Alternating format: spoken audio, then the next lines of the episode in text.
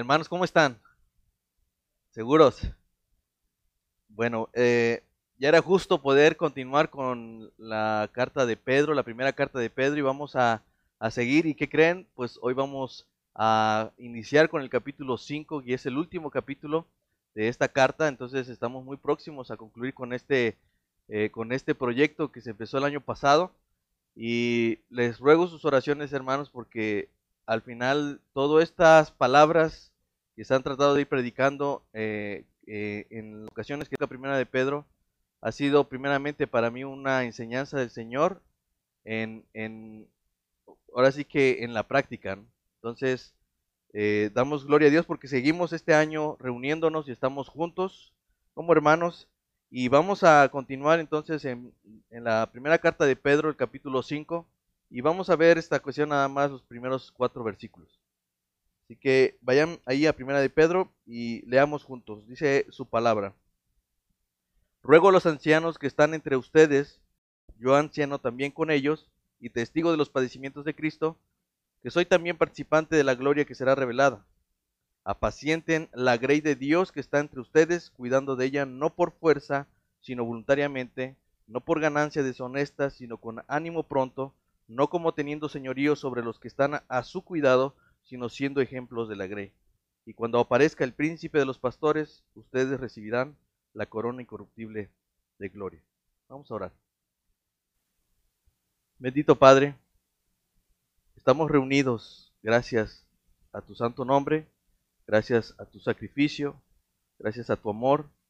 Es que hoy tu pueblo se reúne, se goza en la alabanza, exalta tu nombre y hoy quiere también ser bendecido a través de tu palabra.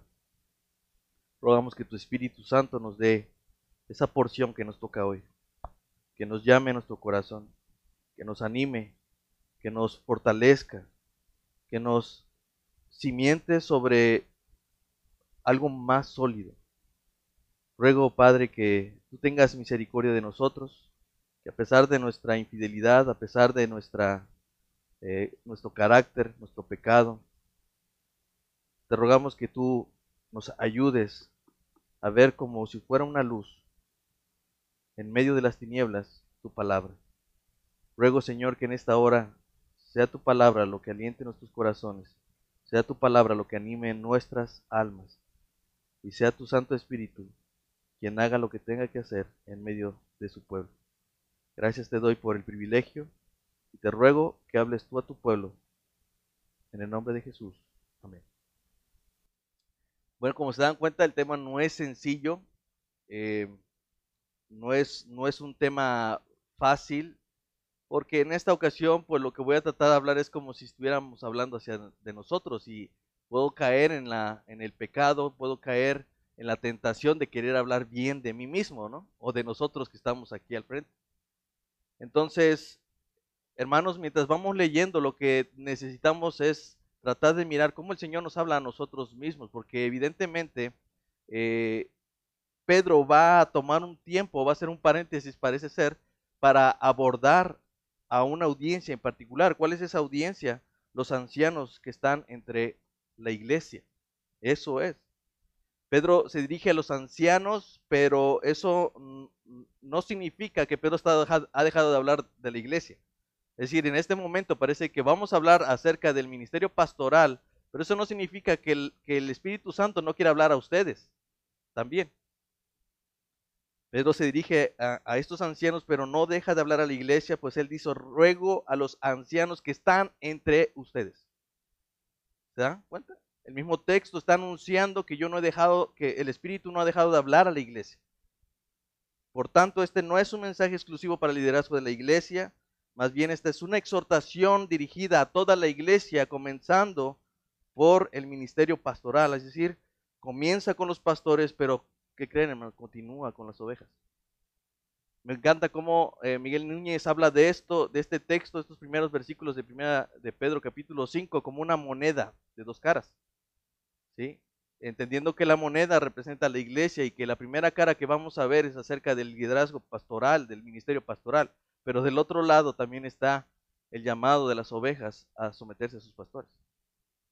Entonces vamos a ver esa parte, vamos a dividir el texto en dos partes Y en esta ocasión vamos a hablar acerca de ese, ese llamado.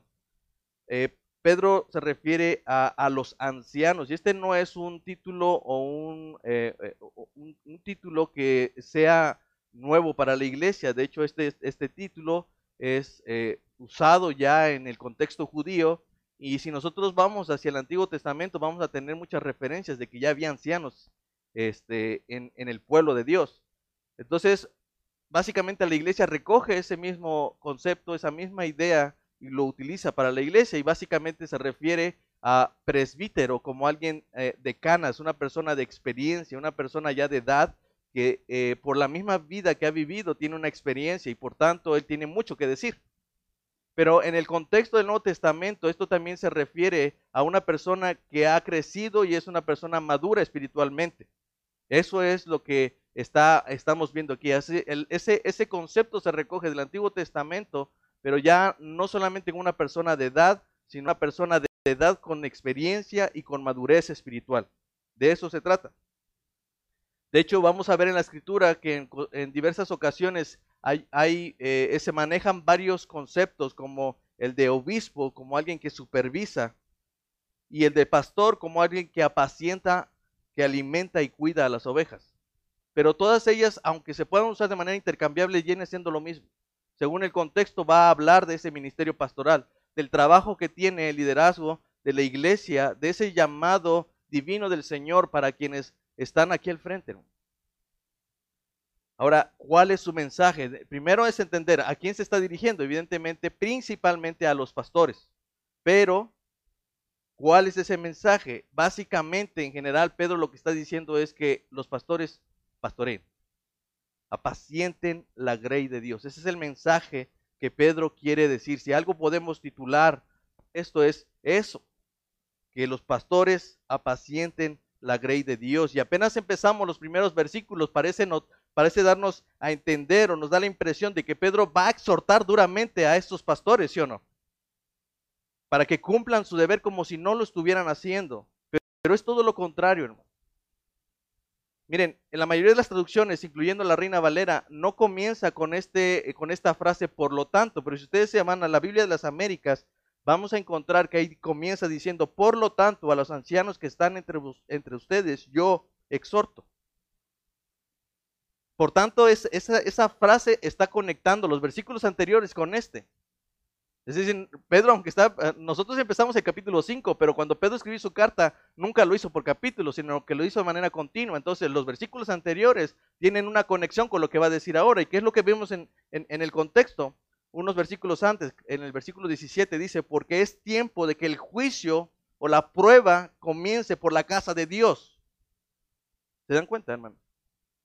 Ese juicio, esa prueba debe de comenzar por la casa de Dios. Y si va a comenzar por la casa de Dios, ¿por quién cree que va a empezar? por los ancianos.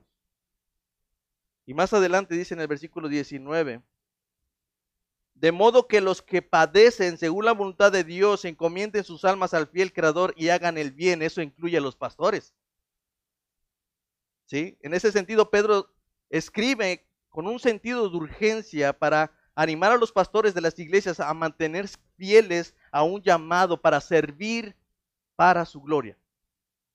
Esa es la intención de Pedro. Básicamente estos cuatro versículos tienen esa intención de tratar de animar a los, eh, a los pastores, a los ancianos de la iglesia local, para que sirvan para la gloria de Dios.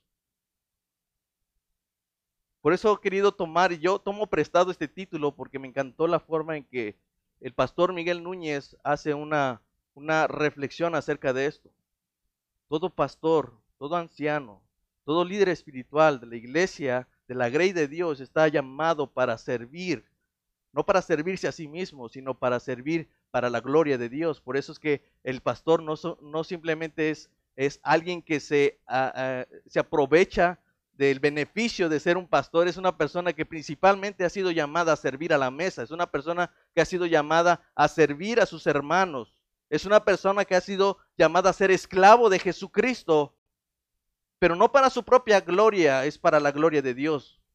Así que el pastor, la persona que ha sido llamado a este, a este ministerio pastoral, básicamente ha sido llamado para servir para la gloria de Dios. Y básicamente vamos a tener un bosquejo de tres puntos. Y, vamos a ver en los primeros, en el, segundo versículo, que Pedro se va, eh, desde el primer versículo se está identificando con los pastores de la iglesia. Así que el primer encabezado que vamos a ver es la identificación de Pedro con los pastores de la iglesia. La segunda encabezado que vamos a ver es la exhortación de Pedro a los pastores de la iglesia a ser siervos, básicamente. Es decir, en ese encabezado lo que vamos a tratar de ver es cómo, cómo Pedro está animando a los pastores a ser siervos. Y finalmente, en el último encabezado, Pedro va a hablar acerca de la recompensa de los pastores. ¿Cuál es la porción de un pastor? ¿Cuál es la recompensa, el beneficio de un pastor? La gloria de Dios. Eso es simple. Así que empecemos con el primer encabezado. y, Pedro va a, hacer, va a mostrar como credenciales, antes de poder hablar del tema, miren, es que Pedro ya tiene, un, ya tiene todo, todo eh, digamos, la autoridad para hablar a cualquier, a cualquier persona, pero él se da el tiempo para dar una serie de credenciales ¿Para qué? Simplemente para identificarse con el pueblo que a lo mejor muchas veces la gente no se identifica. ¿Sí? Esta es una parte del pueblo de Dios con la que la mayoría de la gente no se identifica. Y Pedro, sabiendo lo que eso significa, él dice, yo me identifico con ustedes. Dice, yo anciano también con ellos. Y testigo de los padecimientos de Cristo, que soy también participante de la gloria que será revelada. Así que pareciera que Pedro está siendo empático. La, pregunta es, ¿quieres ser empático? Pedro no está tratando de buscar las palabras más bonitas como para llamar la atención de la gente o como para hacer buena onda con la gente. Al contrario, Pedro lo que está haciendo es resaltar las cosas en las que se, con las que se identifica con esta parte del pueblo de Dios, que son los ancianos. Por eso hay tres tres cosas básicamente con las que muestra como credenciales, las tres cosas con las que Pedro dice, en esto tenemos en común, en esto tenemos una relación y quiero que se sientan, que no me vean a mí como el apóstol Pedro, sino un pastor como ellos. Dice, él es anciano como ellos, él es testigo como ellos y él es participante de la gloria como ellos. ¿Sí?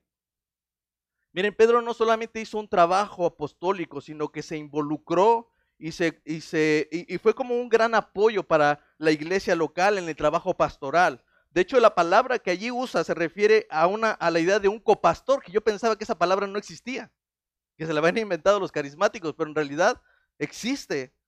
Es la idea de un, un copastor o un, un copresbítero. Y la palabra en griego que utiliza ahí es presbúteros. Y la palabra que inicia antes de presbútero es alguien que acompaña, no es una persona que no tenga el mismo nivel, por eso Pedro usa esa palabra, de hecho, cuando ustedes ven ahí, yo pensaba que iba a encontrar, cuando él dice yo anciano como ustedes, yo pensé que iba a encontrar la misma palabra, pero me, encuentro que la palabra que está usando es una palabra eh, o una frase completa que dice eh, eh, es un, pastor que acompaña a otro pastor.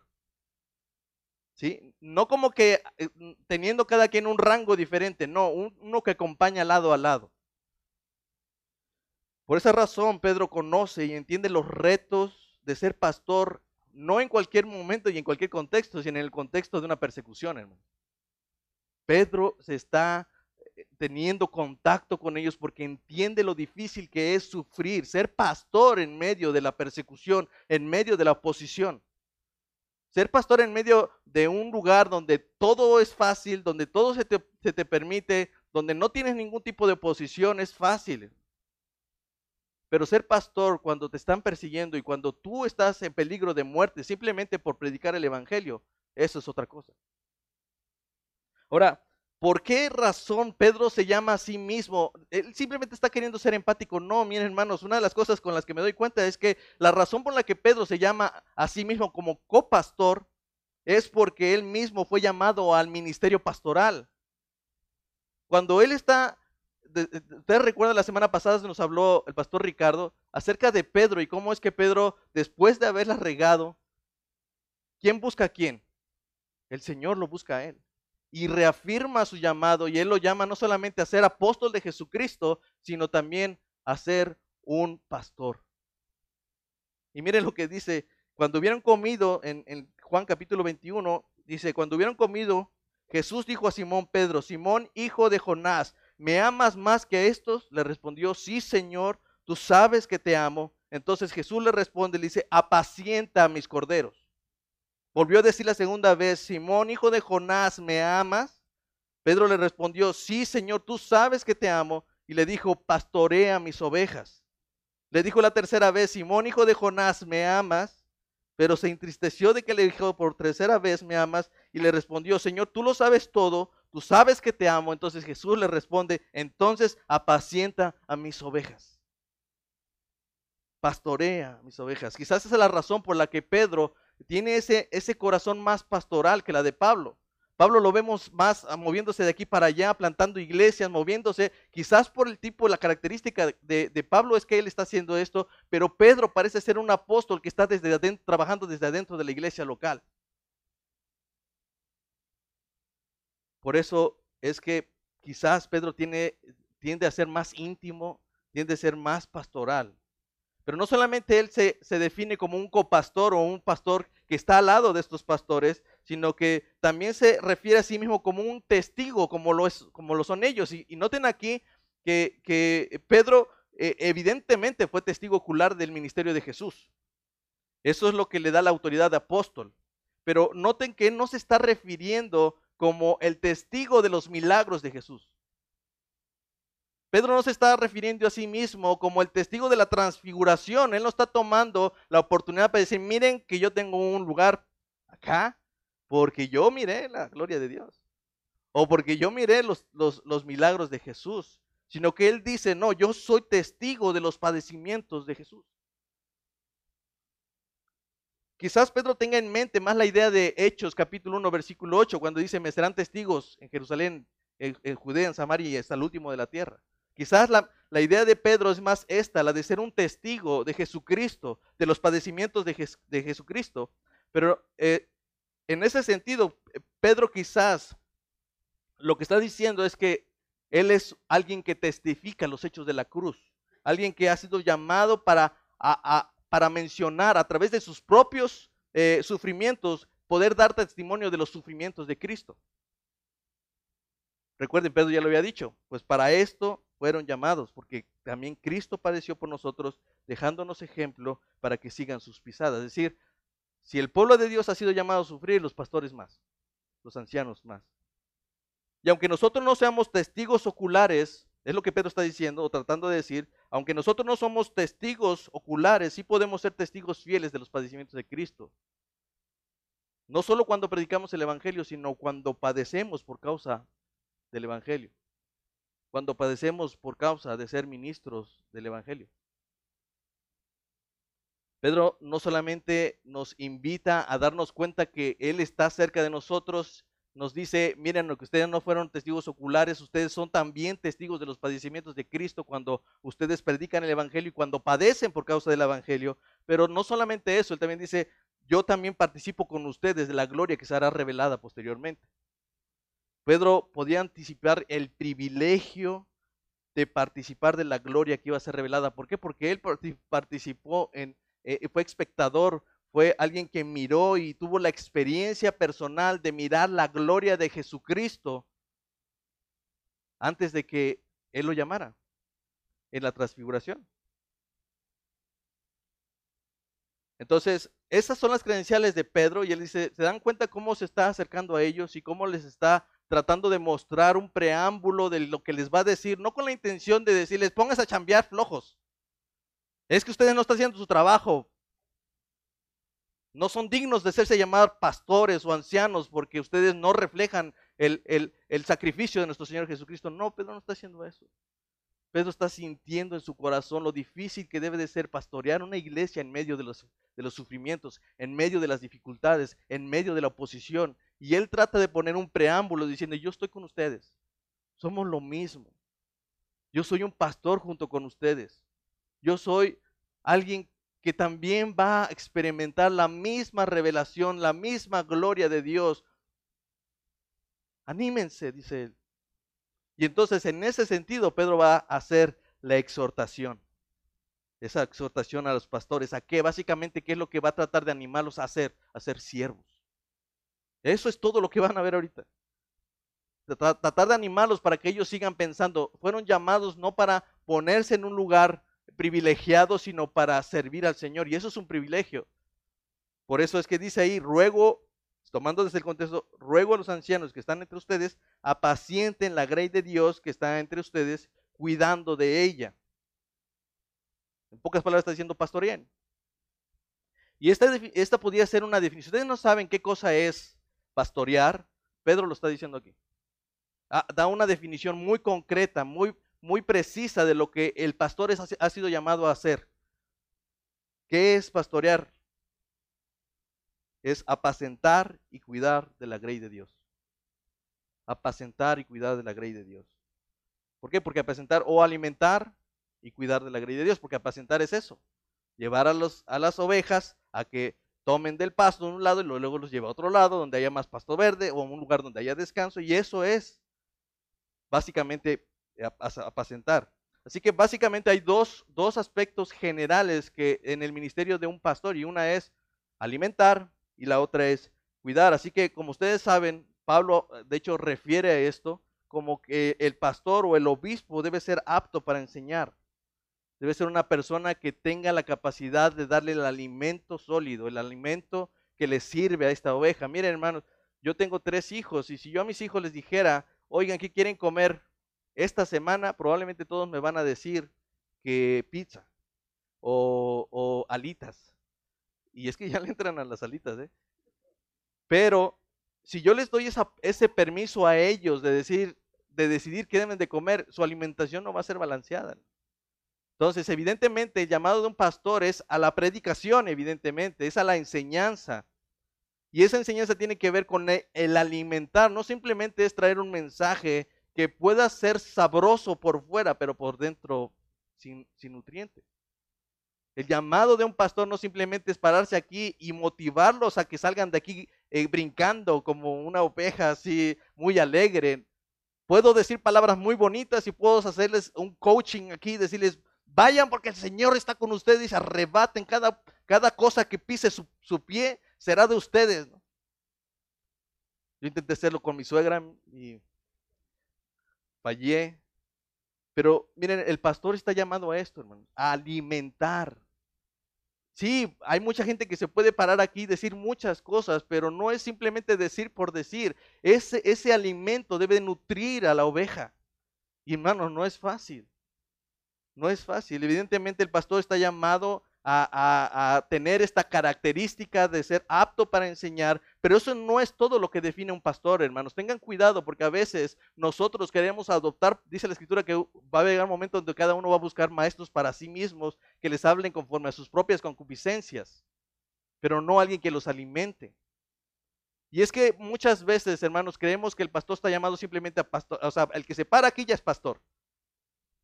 Pero eso no es todo, hermanos. Como dice Miguel Núñez, hoy en día la iglesia tiene más predicadores que pastores. ¿Por qué?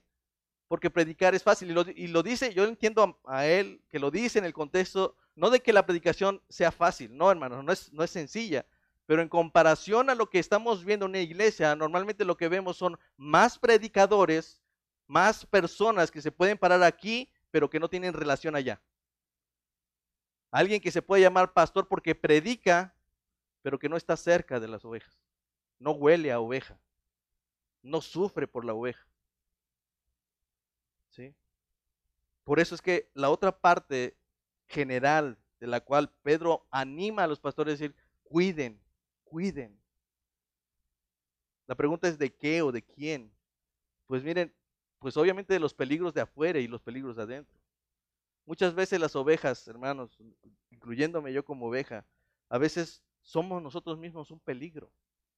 Ayer parte del mensaje de, la boda era que muchas veces pensamos que el, el, enemigo está fuera ¿no? del matrimonio y que cualquier persona puede disolver un matrimonio, pero se nos olvida que nosotros mismos somos capaces de disolver ese matrimonio con todo lo que hacemos. Somos un peligro nosotros mismos para nosotros mismos, hermanos. Y, en ese sentido, por eso es que el llamado al pastorado tiene que ver con un cuidado, hermanos. No solamente es de cuidado, no te vayas para allá. Eh, eh, cuidado, mira que no hagas eso. Y ya la oveja está cansada de que le digas qué hacer o de lo que no debe de hacer. Constantemente la oveja se niega a recibir la exhortación de su propio pastor. ¿Por qué? Porque naturalmente no lo quiere hacer, porque él mismo, la misma oveja, es un peligro para sí mismo.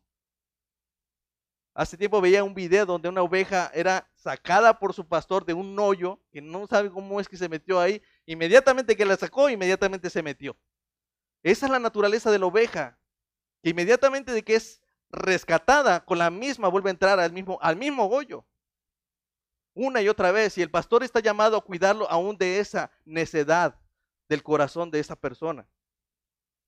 hermanos, les voy a dar una noticia que a lo mejor no va a ser fácil de recibirla. Miren, Sugel Michelén, hermanos, no es tu pastor. Miguel Núñez no es tu pastor. Evidentemente son pastores. No estoy diciendo que no sean pastores. Evidentemente son hombres de Dios. Yo no estoy diciendo que no es, pero no es tu pastor. ¿Por qué? Porque Él no está cuidando de ti.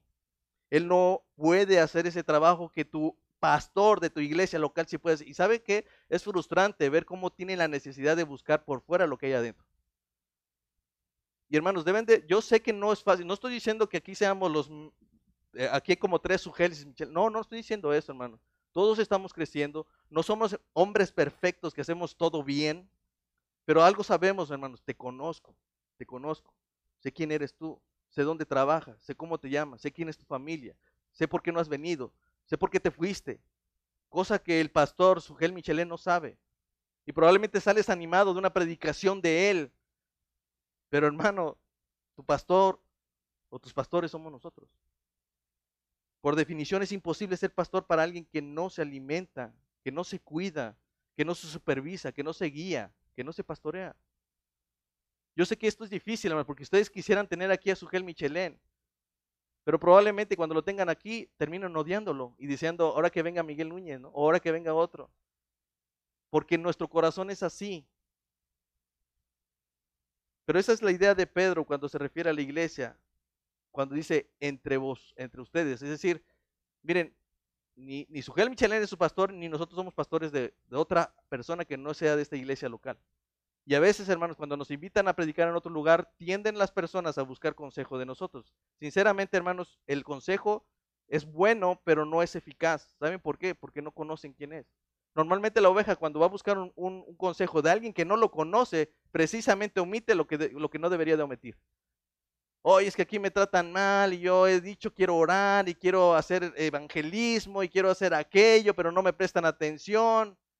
No, hermano, híjole, lo que me dices, pues sí está raro, pero voy a orar por ustedes, mi hermano insiste, mire, si no es así, vete de la iglesia. Ah, pero no, no mi tío dice, es que estoy en fornicación, eh, estoy, estoy viviendo en unión libre, estoy, eh, tengo mi vida de esta manera, eso sí lo omitió. Ese es el asunto, hermanos, por la cual el pastor es pastor, porque te conoce, porque sabe lo que está pasando, porque sabe quién eres y sabe cuál es tu contexto. Así que los pastores tienen un límite y está definido por la iglesia local. Es a los que están a nuestro cuidado, como Pedro va a decir más adelante. No a los que están al cuidado de otros, sino a los que están a mi cargo, a mi cuidado. Y qué extraño es mirar de Pedro decir que, eh, la exhortación de Pedro a los pastores sea pastorear, ¿no?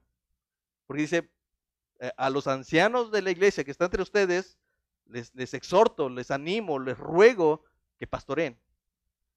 Y pareciera ser eso, como si Pedro estuviera diciendo, hagan lo que tienen que hacer, mijo. o sea, ya saben lo que les toca, o sea, querías carrito, ahora te paseas.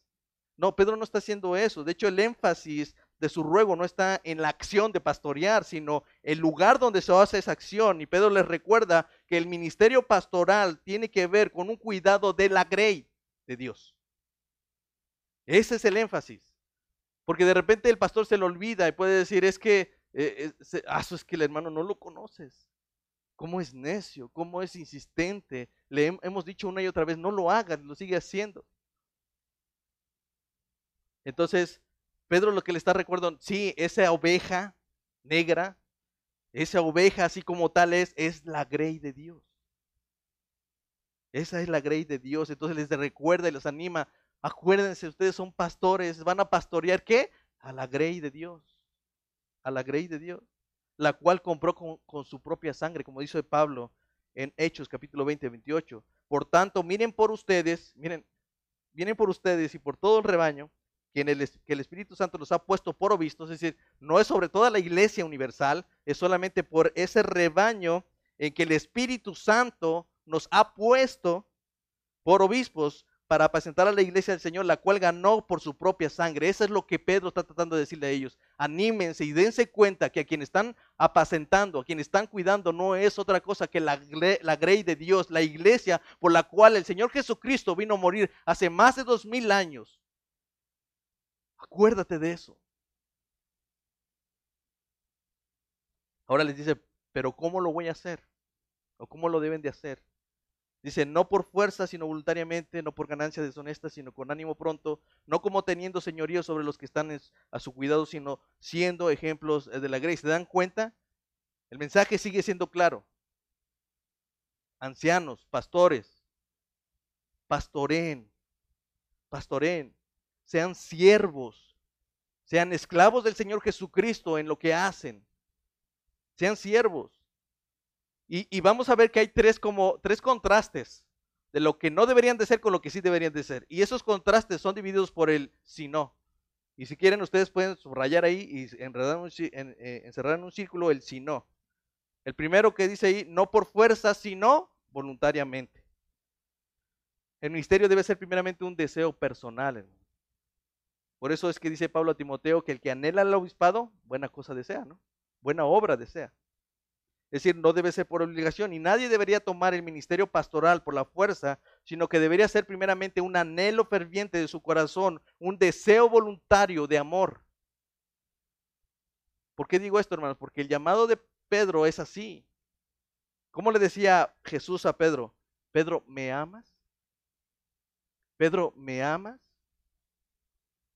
Entonces pastorea mis ovejas. Así que ese llamado no debe de ser forzoso, no debe ser por la fuerza, sino que debe ser de amor voluntario. La razón, hermanos, por la que eh, eh, estamos sirviendo a la iglesia no es principalmente por el amor a la iglesia, es por amor a Él. La razón por la que aceptamos ese llamado no es porque la iglesia sea la más bonita, ni porque sea la más fácil, la razón por la que recibimos y aceptamos este llamado es porque le amamos a Él. Hermanos, hay veces donde, donde el pastor quiere tirar la toalla, donde el pastor no quiere seguir haciendo esto, pero hay una fuerza que es involuntaria, pero que viene del corazón, que, que no le permite salir de allí. Y como dice Pablo, me es impuesta una necesidad de tal manera que no puedo negarme a predicar el Evangelio. ¿Y por qué es eso? Por el amor al príncipe de las ovejas.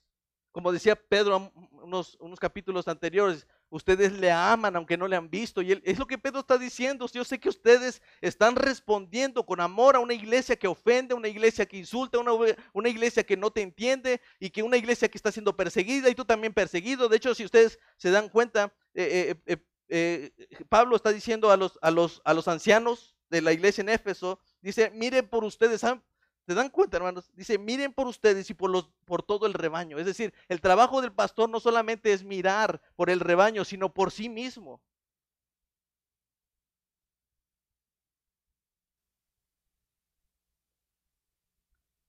Miren, ese deseo, hermanos, no es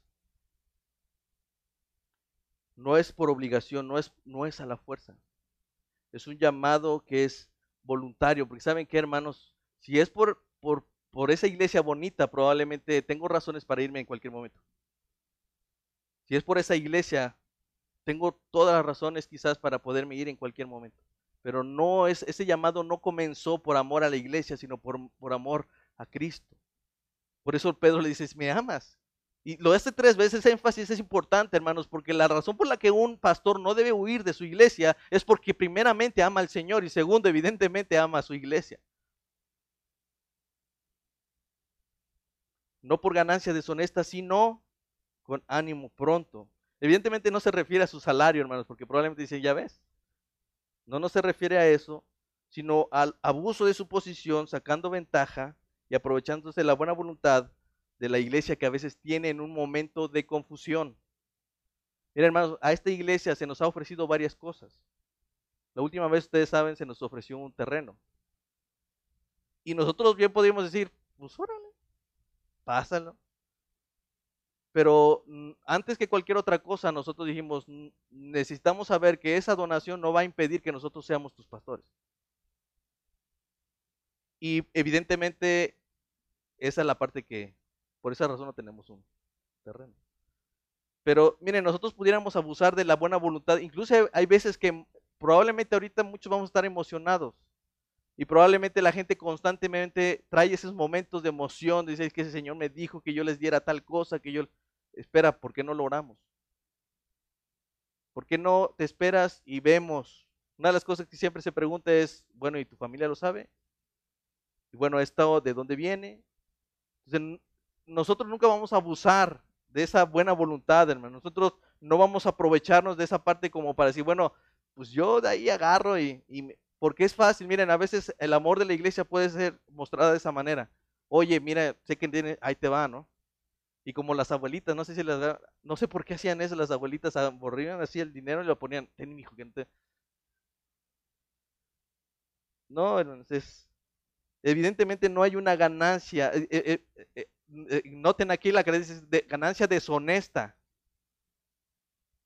Entonces, no es, no es el salario, hermano, sino dice con ánimo pronto, es decir, es ese deseo. ¿Por qué dice, ¿es, ¿es, acaso por el puesto, es por la investidura? No, es por la obra. Cuando dice, el que anhela al obispado, buena obra desea.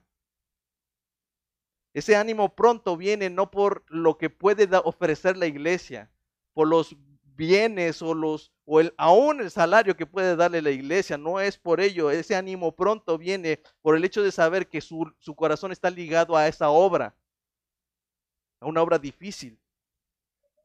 No teniendo como señorío, sino siendo ejemplos de la grey. Miren, yo creo que Pedro lo decía como en aquella ocasión cuando todo el mundo dice, bueno, y, de todos los apóstoles, todos, ¿quién va a ser el mayor? ¿Y qué les responde Jesús? Llamándoles dijo, ¿saben que los gobernantes de las naciones se enseñorean de ellas y los que son grandes ejercen sobre ellas potestad? Mas entre ustedes no será así, sino que el que quiera hacerse grande entre ustedes será su servidor y el que quiera ser el primero entre ustedes será su siervo. Como el Hijo del Hombre no vino para ser servido, sino para servir y para dar su vida en rescate por muchos. El llamado pastor es a ser un siervo. Y hermanos, probablemente ahí está. Y yo no veo que quiera servirme. ¿eh? Y es que hay un error, hermanos. Eh, vuelvo a lo mismo. La razón, este siervo es para la gloria de Dios, no para tu gloria tampoco. No es, no es como tú crees que te debo de pastorear, no es como tú crees que te debo de servir, sino como me dijo Dios que te debo servir yo a ti. Entonces, evidentemente Pedro le está dando esta, esta idea, ¿no? Hermanos, somos siervos, hemos llamados a ser siervos del Señor. ¿Por qué? Porque tenemos ejemplo de Cristo. Jesús no vino para ser servido, sino para servir y para dar su vida en rescate por muchos. Quizás el, el, pastor no necesariamente tiene que dar su vida, porque Cristo ya lo hizo por nosotros. Pero en una de esas, hermanos, el pastor va a tener que dar su vida también. Alguien dijo, la rama que más se dobla hacia abajo es la que más fruto tiene. Y esa es la idea, que el pastor le sirva a cada uno de ustedes. Tiene ese llamado a servir. Y de hecho el discipulado es precisamente una enseñanza a través del ejemplo. Es decir, por eso Pedro dice, no teniendo señorío, o sea, nosotros no estamos llamados a enseñorearnos, a tomar el control. Y esto es igual que el matrimonio, hermano. Al, marido no van a encontrar ningún versículo donde el marido se le diga, ve y somete a tu esposa. De ningún lado, ¿eh? A quien le llaman a someterse es a la esposa. Y hay muchos versículos donde dice, esposa, somete a tu marido. Pero al, esposo nunca se le llama a someter a su, esposa, sino a amarla. Igual al pastor. El, el, pastor no se le llama a ningún lado, ve y somete a las ovejas. Señor, enseñoreate sobre ellas. No, más bien dice, sé ejemplo de ellas. Sé ejemplo de ellas. El discipulado es eso, hermanos. una forma de enseñarles a vivir como Cristo con su propio ejemplo. Por eso le dice eh, que vayan y, hagan discípulos a las, naciones enseñándoles a guardar. No es decir, enséñales qué deben de hacer y a ver qué hacen. No, enséñales a guardar con su ejemplo. Ustedes deben ser ejemplos para la grey de Dios. Eso implica que la iglesia está llamada a imitar también a sus pastores. E, e, ese discipulado tiene que cumplir con ciertos requisitos. Y, esos son los requisitos que Pablo dice en Timoteo 3. Pero esos requisitos no son para ser fiscalizados, hermano. Porque a veces dicen, ah, no, el pastor debe de cumplir a cabalidad cada uno de esos aspectos. Pero miren, hermanos, les voy a hacer una pregunta. Según la Biblia, ¿cómo sé que el pastor que ha sido llamado, que, está en, en, mi iglesia ha sido llamado a ejercer el ministerio pastoral? ¿Cómo lo pueden saber? Bueno, la Biblia dice, 1 Timoteo capítulo 3, que es necesario que el obispo sea irreprensible, sea marido de una sola mujer, sobrio, prudente, decoroso, hospedador, apto para enseñar, no dado al vino, no pendenciero, no codicioso, no de ganancias, de deshonestas, sino amable, apacible, no avaro, que gobierne bien su casa, que tenga a sus hijos en sujeción con toda honestidad, no un neófito que sea que se envanezca y que caiga en condenación del diablo, que tenga buen testimonio con los de afuera. ¿Se dan cuenta de ese checklist? Y está bien, hermanos, creo que es, es, la manera, este es un filtro eficaz, pero quiero que noten que Pedro no está haciendo un llamado es que, diciendo, es que ustedes deberían de cumplir con ciertas características. ¿Y saben por qué no? Porque eh, la iglesia a la que Pedro le estaba hablando era una iglesia que estaba siendo perseguida, ahí no necesitas filtros. Pero iba a llegar un momento donde Pedro, donde inclusive Pablo le dice a los, a los ancianos de Éfeso, va a llegar un momento después de mí que saldrán lobos rapaces y aún en medio de ustedes personas que van a arrastrar con sus enseñanzas aún a los escogidos. Por eso es que Pablo le dice a Timoteo, no imponga la mano con ligereza, porque, porque el tiempo de Timoteo era ese, un tiempo donde ya se estaban levantando falsos maestros, falsos pastores. Pero en el tiempo de Pedro no. Ya había un filtro normal. ¿Quiere ser siervo?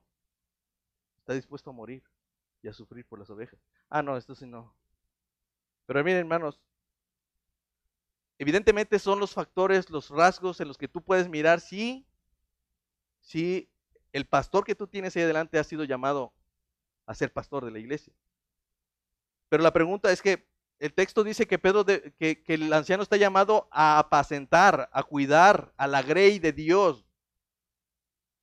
Porque evidentemente también hay incrédulos dentro de la iglesia. Pero nuestra responsabilidad no es sobre los incrédulos, sino sobre la grey de Dios. Y la pregunta es, ¿cómo el pastor se va a dar cuenta que está pastoreando a una oveja de la grey de Dios? Porque busca imitar a su pastor en todo aquello en lo que le ha observado. O sea, tú no simplemente puedes decir, ah, mi pastor cumple cabalmente con los requisitos de 1 Timoteo capítulo 3. Si los cumple, qué bueno, porque eso significa que yo voy a imitar a mi pastor que cumple con cada uno de sus rasgos. Dice Hebreos capítulo 13, versículo 7, acuérdense de sus pastores que les han hablado la palabra de Dios, considerando cuál haya sido su resultado de su conducta e imiten su fe. Eso es lo que Pablo estaba tratando de decir, ¿no? Sean imitadores de mí como yo lo soy de Cristo. ¿Y saben qué es lo que normalmente pasa? El que no gobierna bien su casa es el que espera que el pastor gobierne bien la suya. El que quiere que enseñe bien y cabalmente, el pastor es precisamente el que no enseña ni siquiera en su propia casa. El que espera que el hombre sea ah, un hospedador y que sea apto, que, esté bien con los de afuera, es el que tiene problemas con todo el mundo. Y hermanos, no estoy diciendo que esa es una razón o una justificación para que el pastor no haga lo suyo, sino que hermanos, tú debes de anhelar y desear que tu pastor cumpla con cada uno de ellos, no para poder decir, tengo en mi, en mi iglesia al pastor más recto y más correcto del mundo, sino porque tengo un ejemplo al cual yo puedo seguir con mi propia vida. Tengo allá al frente parado a alguien que cuida bien a su propia familia, que les predica su palabra a su propia familia. Y cuando yo lo veo, lo que quiero es hacer lo mismo. Cuando yo lo veo, lo que quiero es tomar de eso que él tiene y saber cómo le haces, hermano. Porque mira, hermano, a mí cómo me choca responder preguntas teológicas. Y la verdad es que nadie necesita esas, esas, esas eh, respuestas teológicas. Al menos estoy diciendo, no estoy diciendo que no sean importantes, hermano, porque luego me van a acusar de que soy un hereje. Lo que estoy diciendo es que en realidad la mujer y el hombre necesitan apresuradamente saber cómo conducir a su familia, cómo enseñarles un devocional, cómo someterse a su marido, cómo amar a la esposa. Eso es lo que necesitan saber. Evidentemente se va a hablar de doctrina, se va a decir qué es lo que dice la palabra, pero a veces llegan, ¿y qué es el, eh, eh, eh, digamos, la ¿cómo se llama esta palabra? Infralapsarianismo, supralapsarianismo, calvinismo y todo lo que tiene en. Pero nunca pregunta, pastor, me cuesta trabajo someterme a mi marido, ¿cómo le hago? Entonces, esto debe de cambiar. Por eso es que creo que, eh, que, el Espíritu sigue hablando a la iglesia, no específicamente solo a los pastores. Porque esto debe cambiar nuestra forma de mirar la labor pastoral. Porque a veces interpretamos la posición del pastor como, como autoritaria, como abusiva, impositiva. Pero miren, vayan conmigo estos versículos y me van a decir a, qué, qué les parece estos versículos. Eh, eh, Hechos capítulo 20, versículo 26 dice, por tanto, yo les protesto el día de hoy hablando Pablo a los, a los ancianos, que estoy limpio de la sangre de todos porque no he rusado de anunciarles todo el consejo de Dios. ¿A qué les parece eso? ¿A una posición de privilegiada o una responsabilidad? Pablo está diciendo, miren que yo estoy libre de su sangre porque yo no rehusé de decirles todo el consejo de Dios.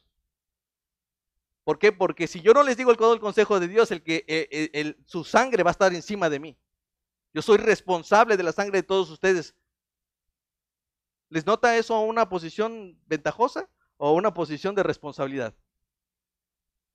Vayamos a Santiago capítulo 3, versículo 1. Hermanos míos, no se hagan maestros. No está diciendo que no debamos ser maestros.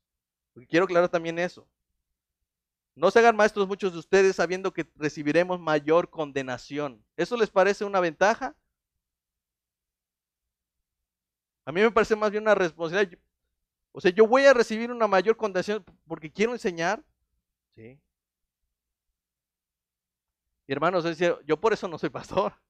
Y yo por eso no enseño. Miren, hermano, yo, este, este texto no se contradice con la Biblia, porque cuando dice Pablo, yo no permito que las mujeres participen en la iglesia, sino que si tienen alguna duda, ¿qué les dice? ¿Vayan con quién? Con su marido. Entonces, ningún hombre de aquí está exento de esa responsabilidad. Así que, ¿por qué no te animas, hermano? Dice Hebreos capítulo 13, versículo 17. Obedezcan a sus pastores y sujétense a ellos porque ellos velan por sus almas. Ahí está el trabajo de ellos. Como quienes han de dar cuenta. Cuando venga el pastor, el príncipe de los pastores va a decir, a ver, dame cuenta de del rebaño en el que te puse yo, en el que el Espíritu Santo te puso por, por obispo. Dame cuentas. Y yo le decía, Señor, yo, yo voy a darte cuenta de mi familia. No, tú fuiste llamado a esto y tú me vas a dar cuentas. ¿Eso qué les parece? ¿Una ventaja una responsabilidad? Hermanos, los pastores son un don, hermanos, son un regalo para la iglesia, pero generalmente es incomprendido. Lo digo con toda objetividad, hermanos, porque antes de ser pastor yo fui oveja. Y digo, sigo siendo oveja. Pero cuando estoy aquí me doy cuenta lo difícil que pude haber sido para eh, para entonces Ricardo, que era el único pastor. Y a veces no lo entendemos, y es natural, es normal, no, no me estoy quejando, hermano, no estoy diciendo, pero de verdad es, una, es un llamado a la iglesia a tratar de entender un poco más lo que es el ministerio pastoral. Si tú quieres entender un poco más, haz tu trabajo en casa. Cuando te des cuenta que tu propia esposa no te sigue, tú vas a querer decirle, oye, ¿cómo le haces con tanta gente si a mí una sola no me sigue? Oye, ¿cómo le haces con, tanta gente si a mí mis hijos no me siguen? Y vas a entender un poco más lo que significa tratar de liderar, tratar de pastorear, porque ese es el llamado, hermano. Ningún hombre aquí está exento de ese llamado pastoral. Cada uno de ustedes es pastor de sus propios ovejas, de sus propios rebaños. Y cada uno de ustedes va a dar cuenta, no de una iglesia local, sino de esa gente por la que Cristo también murió. Así que Jesús les, les da ese anticipo a los discípulos.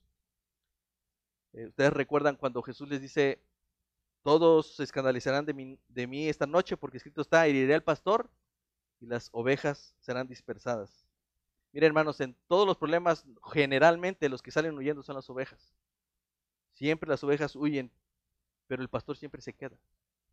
Lo que digo es que cuando hay problemas, el pastor no debe de huir o no huye. Ese es el ejemplo que tenemos del príncipe de los pastores. Cuando lo iban a apresar, ¿qué sucedió? Todos sus discípulos se fueron corriendo. Si notan, Pedro no les está escribiendo que deben de cumplir con ciertos requisitos. Precisamente porque hay un frito natural allí. Y teniendo esto en cuenta, diría, bueno, ahora que me doy cuenta que la verdad la sufren, la verdad es que más que una ventaja parece ser una responsabilidad. Híjole, ¿qué será bueno decirles ahora que se tiene, Pedro está todavía allí animando? Y él termina diciendo en el último encabezado la recompensa de los pastores. Es decir, hermanos, ustedes son siervos para la gloria de Dios.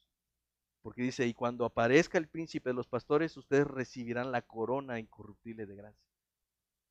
Pedro sabía que los pastores atravesaban por un sufrimiento muy difícil, que los líderes del pueblo estaban tratando de animarse a sí mismos incluso. Entonces él les recuerda primero, ellos, no eres el primero en sufrir, Cristo sufrió primeramente por ti. Cristo, antes que tú sufrieras, sufrió por todos nosotros. Y lo segundo que les recuerda es que todo sufrimiento concluye con gloria. El príncipe de, los pastores aparecerá, dice, y dará su corona. Una corona incorruptible, inmarchitable.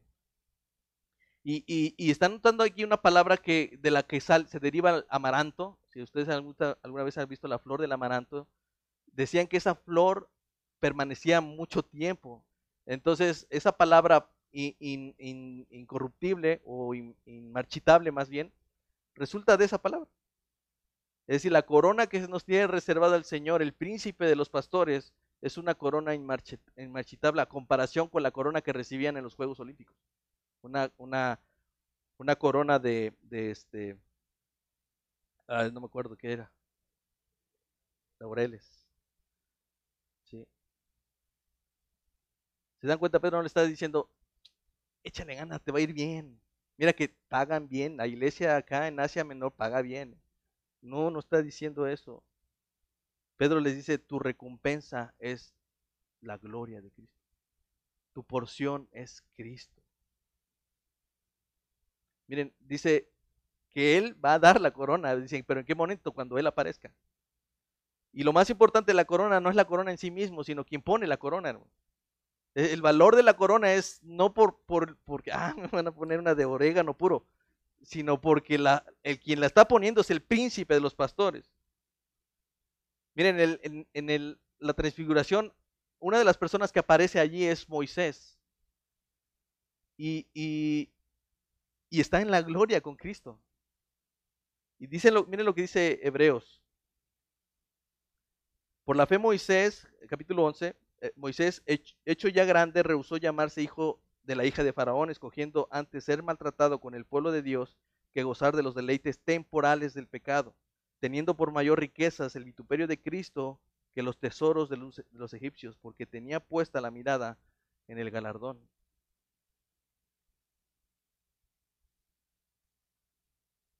Moisés, alguien que tuvo que lidiar con un pueblo ofensivo, un pueblo que murmuraba, Decía, ¿cómo le hizo Moisés para aguantar tanto tiempo? Tenía su mirada en el galardón. Tenía su mirada. Y, si te has preguntado, ¿para qué quieren esas coronas? ¿Para qué, ¿Para qué son esas coronas? Debes de saber que son para ponerlos a los pies de Cristo. No es para que, para que la mantengan en, su... ¿Alguna vez han llegado a una fiesta sin, regalo? No levanten la mano. ¿Alguna vez han llegado a una fiesta sin regalo y que alguien viniera y te diga, oye, te compré un regalo para que se lo pudieras dar. Eso es lo que me alegra, hermano. Que cuando yo llegué ya, todo lo que le voy a dar al Señor es lo que Él mismo me dio.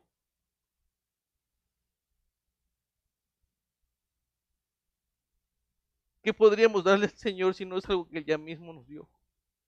Y cuando, cuando yo pueda llegar al Señor, le voy a decir, Señor, ten